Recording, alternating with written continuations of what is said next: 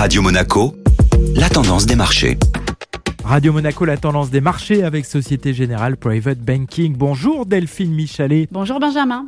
La bourse de Paris a oscillé autour de l'équilibre hier après le modeste ralentissement de l'inflation en Allemagne en novembre. Les marchés actions européens ont évolué en ordre dispersé hier avec un indice parisien qui s'est tout juste repris de 0,06%, concentrant l'essentiel de ses échanges autour d'un niveau de 6680 points. Les investisseurs se sont accrochés toute la séance aux perspectives d'un assouplissement des conditions sanitaires en Chine après les troubles qui ont secoué le pays ce week-end. Le ralentissement de l'inflation en Espagne et en Allemagne a également soutenu les indices boursiers. Ces bonnes statistiques laissent espérer un mouvement similaire dans l'ensemble de la zone euro. De nombreux indicateurs clés sont attendus sur le reste de la semaine. Ce soir, la Banque centrale américaine communiquera son dernier rapport sur l'économie avant sa réunion monétaire mi-décembre. Jeudi, les investisseurs guetteront les dépenses de consommation et les chiffres de l'inflation pour octobre, baromètre préféré de la Banque centrale américaine pour mesurer l'évolution des prix. Enfin, les chiffres officiels de l'emploi pour novembre seront publiés vendredi.